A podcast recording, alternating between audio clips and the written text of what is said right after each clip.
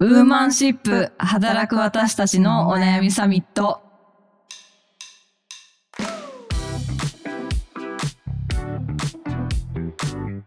皆さんこんにちは。ニュースピックス 4E の中道香です。同じくニュースピックス 4E の川口愛です。この番組はニュースピックス 4E がお届けする次世代を担う女性がリーダーとしての一歩を踏み出せるように女性に関する主要ニュースやリアルなお悩みについて語り合う番組ですよろしくお願いします。はいよろしくお願いします。突然だけども中道ちゃんめちゃめちゃ汗だくだね。すいませんちょっと。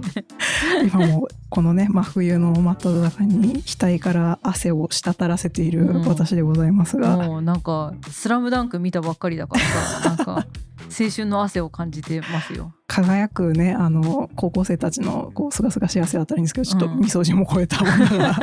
冬の丸の内を爆走してちょっと私が忘れ物をしたせいで、はい。有楽町のビッグカメラまでちょっと爆走するっていう、はい、はい、ありがとうございます。じゃあちょっと早速今週もはいあの気になるニュースのところを紹介していきたいと思います、はい、今日はですね、えっと、読売新聞の東工大143人の女子枠創設へ女性が増えれば活性化する比率2割以上を目指すというニュースについてお話ししたいと思います。はい、で、えーと、予約いたします。東京工業大は2025年度までに学校推薦型選抜と総合型選抜旧栄養入試で計143人の女子枠を創設する入試改革を発表した東工大の総募集人数の14%を占める異例の規模で学士課程学校学部の女子学生比率を現在13%の比率から20%以上へ高めることを狙うという、えー、ニュースでございます。なるほど。今回まあこれを選んだ理由とは？はい、もうこれはですね、あのまあ女性のねあの比率を高めるっていうしかもあの学校の大学の方でっていうところで、うん、まあすごいあのまあ 4E のちょっとねその女性管理職比率高めていきたいみたいなところともすごいちょっと通じるところがあるなと思いつつ、うん、まあ、この東京工業大学東工大、うんうん、でもあの理系のまあ国立の最難関校で、以前あのの回であの紹介したのステム教育とかやっぱり理系の女子少ないみたいなのあったじゃないですか、うん、いやなんかもうこういう動きに国立大もなってきてるんだなっていうふうに私はすごいこうポジティブにあのそうですね。喜ばしいと思ってさすがってなってたんですけど、うん、なんかあのあれあのあったじゃないですか。東京医大で女子学生のね点数減点してたみたいなのがかなりまあ話題というかそんなことあってはならないっていう、まあ、5年前ぐらいかもう45あれいつでしたっけね？女子女性減点してたんでしたよね。あのなんていうんですかね。受験する人たちに何の説明もない状況でその女子受験者の、まあ、点数こう一律も減点していたっていうのがかなり衝撃的で、それはねすごく問題になった。そうですね。2018年2018年もう4年以上前ですね、うん、だからねそういったこととかがこうそういう不正というか ね、そういったことがこう行われてしまってそれこそその女子の医大生とかで医者になってもこう妊娠出産で医師現場を離れてしまうケースが多いからみたいなこととかを言うような理由でそういうことをやっていたということもあれば今回みたいにこんな風にまたちょっとね逆にこう女子枠を設置するという、まあ、ある意味でのアファーマティブアクションみたいな。そうなんですよあの、ね、アファーマティブアクションとは説明しよう。はい、ででん？アファーマティブアクションというのはですね、歴史的にとか構造的に差別されてきたあのマイノリティの、例えばまあ黒人とか、あと少数民族の人たちみたいなそういう集団に対して、まあ、一定の範囲でそういう特別な機会を提供して、実質的な機会均等を目指すっていう措置。で、えっと、特に女性の場合はポジティブアクションみたいな言い方も、はい、あの最近するそうなんです。が、そういうね、まあなんかこう、機会をその人たちのためにまあ優先的にこう設けるみたいなのが、まあ、まさにこの女子枠っていうところには現れてて、ちょっとあのその内容の方どういう内容なんだろうと思って見てたんですけど一応なんかその募集人数が今毎年1028人新しく新入生として取ってるみたいなんですけどその人たちの、えっと、人数のその合計自体は変わらなくってその中のその栄養入試だった総合型っていうのと推薦枠のところが今だとその2023年度の入試だとその AO と,、えっと推薦入試で合計98人を、うん、えっとまあ募集してるんですけど24年はその一般のその選抜、まあ、普通の試験で入る人たちをちょっと減らして、うんうん、えっと、旧 AO 入試と推薦の枠をちょっと増やして、で、えっと、そのうちの、えっと、一般枠っていうので118人。で新たにその女子枠58人。さらに2025年からもっとその枠を総合型学校推薦型の枠を増やして女子枠143人まで拡大してっていう。いいですね。そうなっていてまあなんかすごいじゃん。なんかめちゃめちゃ力入れてるなと思いきや、うん、このニュースに対してもニュースピックスのプロピッカーの方がちょっとコメントしてる中ですごく気になったのが、はい、えーと、ジャーナリストの中野まどかさんが、うん、えーと、コメントされていてちょっと要約してご紹介させていただくと,、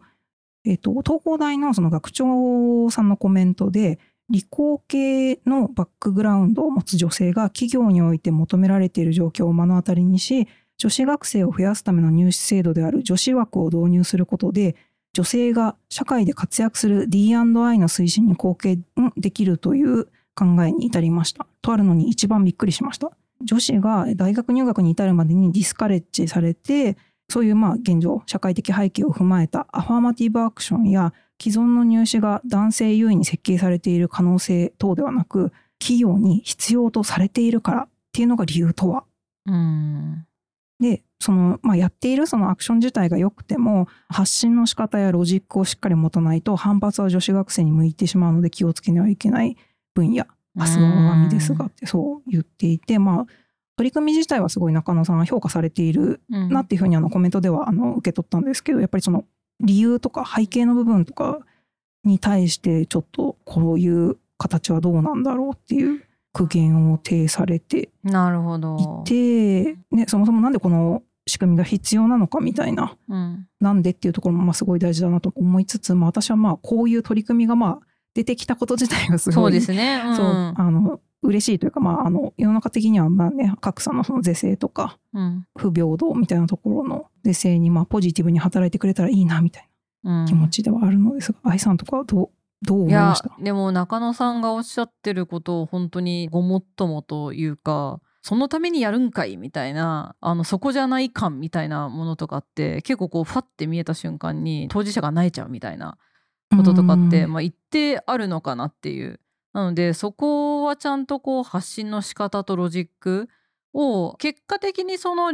女性が企業において求められている状況っていうことを目の当たりにして、まあ、学長のさんがおっしゃっていらっしゃることは、まあ、事実ではあるとは思うんですけど、はい。まあ、そこの背景にまたさらにそういう歴史的にこう起きていたこう差別というかそういうこう社会的背景みたいなことがまずあるんですよみたいなことからちゃんとこうロジック立てて言っていくっていうのがなんか良かったのかなとは思いつつでもこうやっぱり今ね我々もこう女性のリーダーををあの応援しようとかエンパワーメントしようとかっていう話をこうしている中でやっぱりその周りのこう男性マネジメント層とか、うん、男性の方々ってなんかそういうこれ経済的ロジックを絡めないとなんか納得しない人がある一定数いるっていうのもなんか確かなのかなっていうのが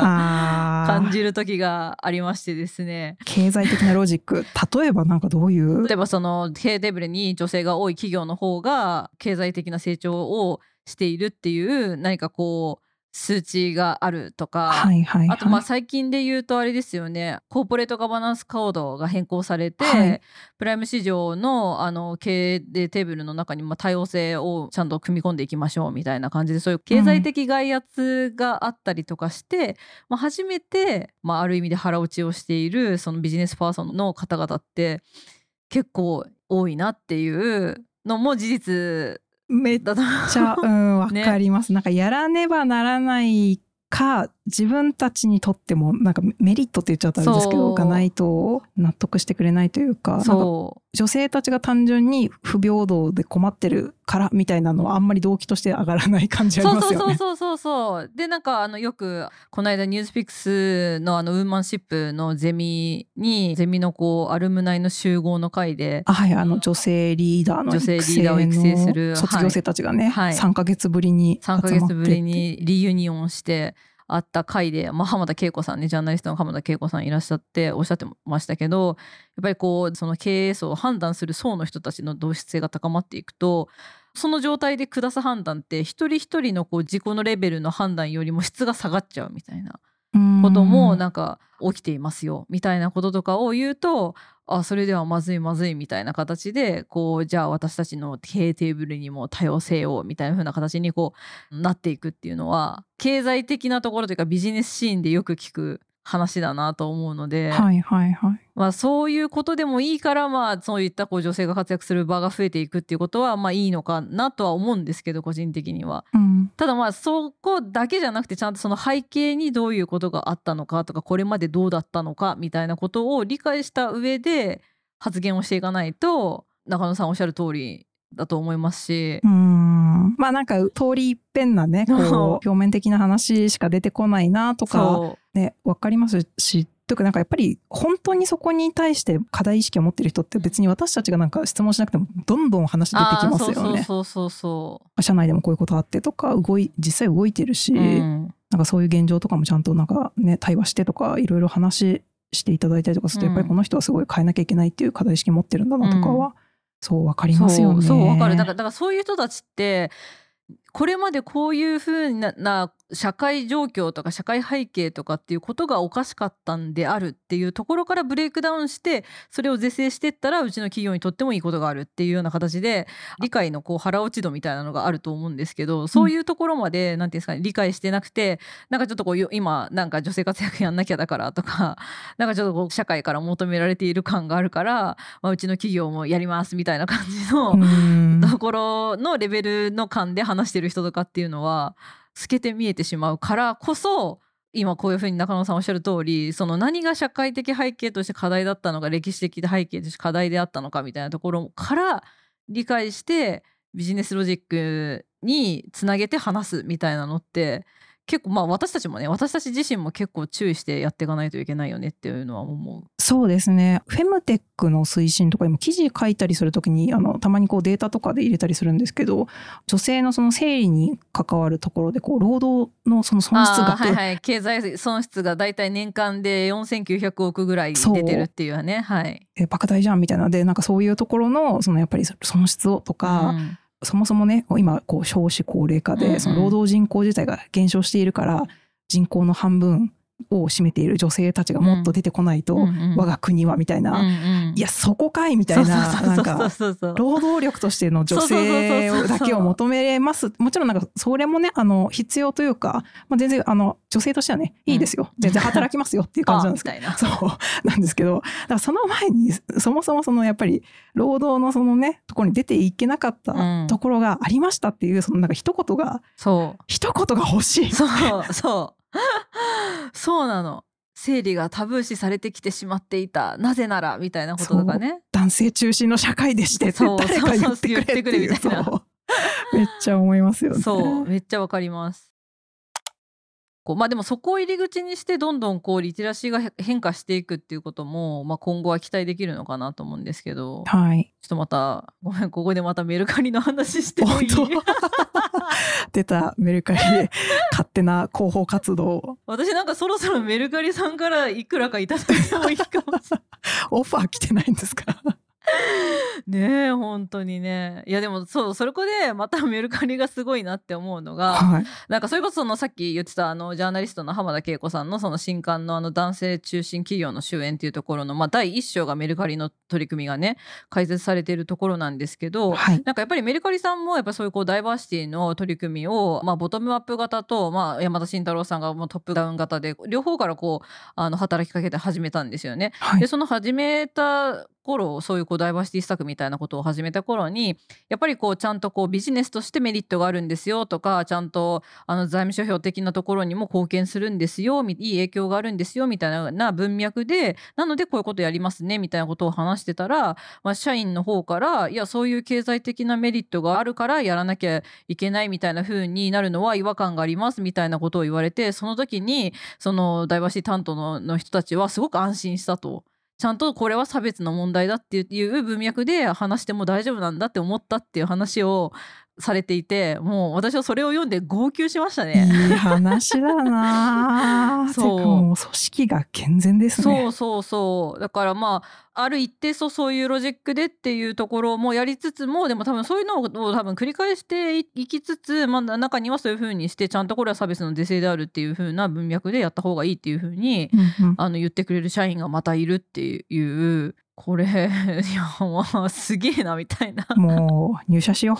う。みんなで転職する。みんなで みんなでメルカリに入社しよう。ねいやでもなんかそういうこう経済的メリットから話していって取り組みやっていくうちになんかこう興味持ってってあなるほど。じゃあなんでそういう差別が生まれたのかって言ったらそういう背景があったのねとかそういうことに興味を持ってくれる人がなんか一人でも増えれば考え方の OS みたいなのも変わっていくのかなっていう。うん。いや本当にね、まあ、このニュースに対してあのそのニュースピックスのところで、まあ、いろんな方が本当にあのプロピッカーの方からあの普通にあのいろんなユーザーさんもあのコメントされてて、うん、やっぱり思い切ったね施策ですみたいなところの声はすごいあったんですけど、まあ、やっぱりなんかこう女性だけはねこう下駄を履かせてもらってよかったですねみたいなコメントも、とかそういうねこう疑問を呈するような声とかもやっぱりすごくあったりもするのでなこういうコメントってやっぱりそのなんか女性のポジティブアクションみたいなのがこう出るたびになんかコメントとしていくつかやっぱりついてるなっていうふうに自分も使ってて思うんですけど、うん、なんかそれに対してなんか疑問を持った先になんかこの人たちちゃんとなんかそのじゃあ背景みたいなところで考えたりとか調べたりとかするのかしらみたいな、うん、なんか疑問を投げかけて止まっているなんかいつも止まっているような気がして、うん、ね、なんかその先じゃあ何があるのかっていうのとかやっぱりそうもっと興味持って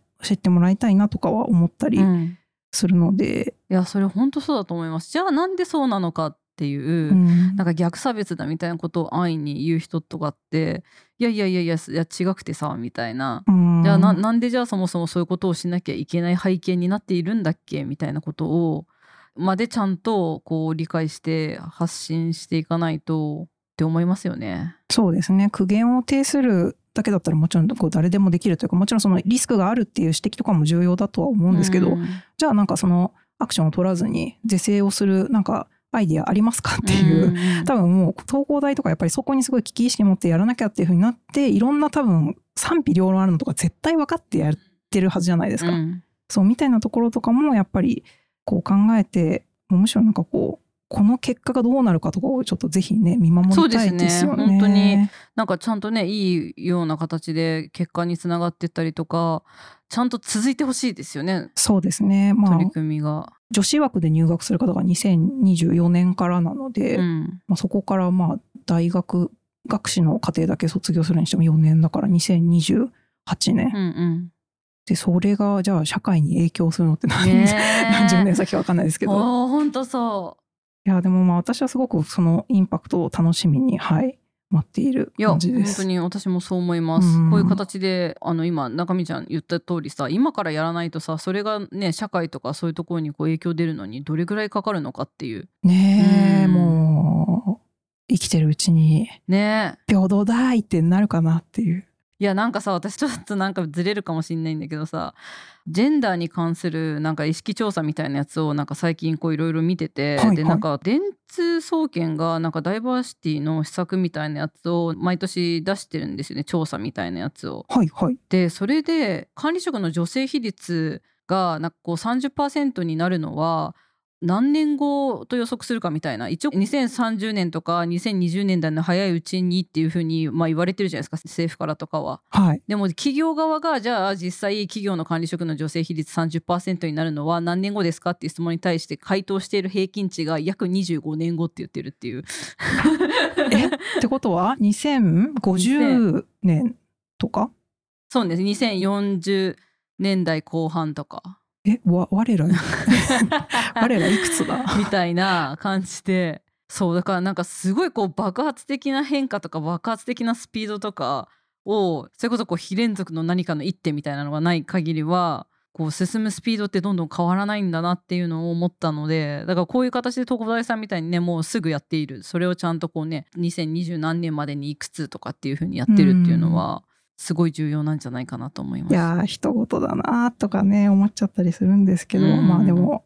そうじゃない人もねあのそうそそうコメントしてる中とかにねあの東京大学の,、うん。あの関山先生ね。うん。はい関山角先生っていう教授ですね、うん。とかもう大賛成ですって言ってうん。もうすごいこうやっぱり別に性別問わずにこういうふうにどんどんやった方がいいっていうふうに、あの理解を示している方もあのいるので、うん。まあなんかこういう考え方とかもねあのもちろんその背景とかも知った上でうん。広まっていったらいいなと、うん。はい、思うばかりでございます。そう思います。では、えー、とそろそろお時間ですね。はい。この間ジンくん入隊したじゃないですか BTS の。BTS の、はい。でもなんかあのすごい頑張れっていう気持ちとそもそもそのの20代から30代までの青年が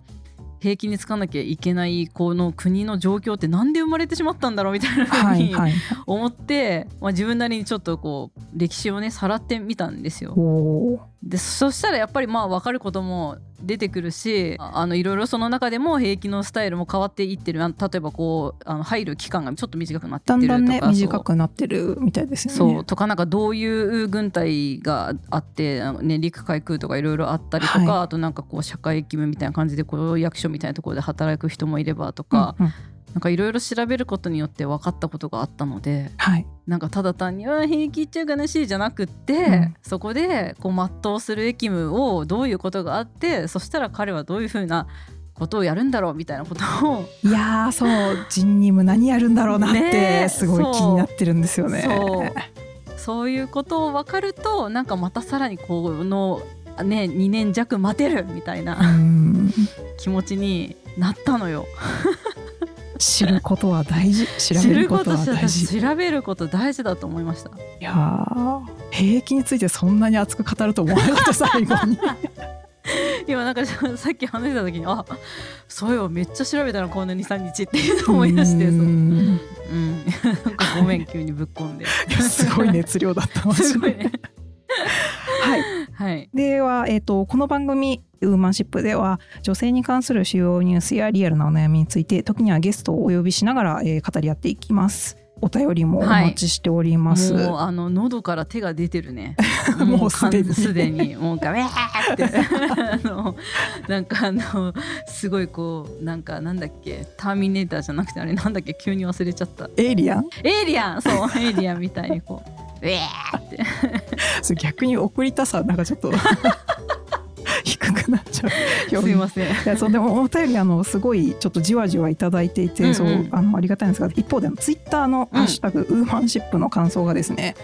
まだそうな。まだなくてちょっとぜひ聞いている方聞いてるとか今週も面白かったとかぜひツイッターにはい。はいあの感想をつぶやいていただけると嬉しいです。嬉しいです。はい。はい。ではまた来週ありがとうございました。ありがとうございました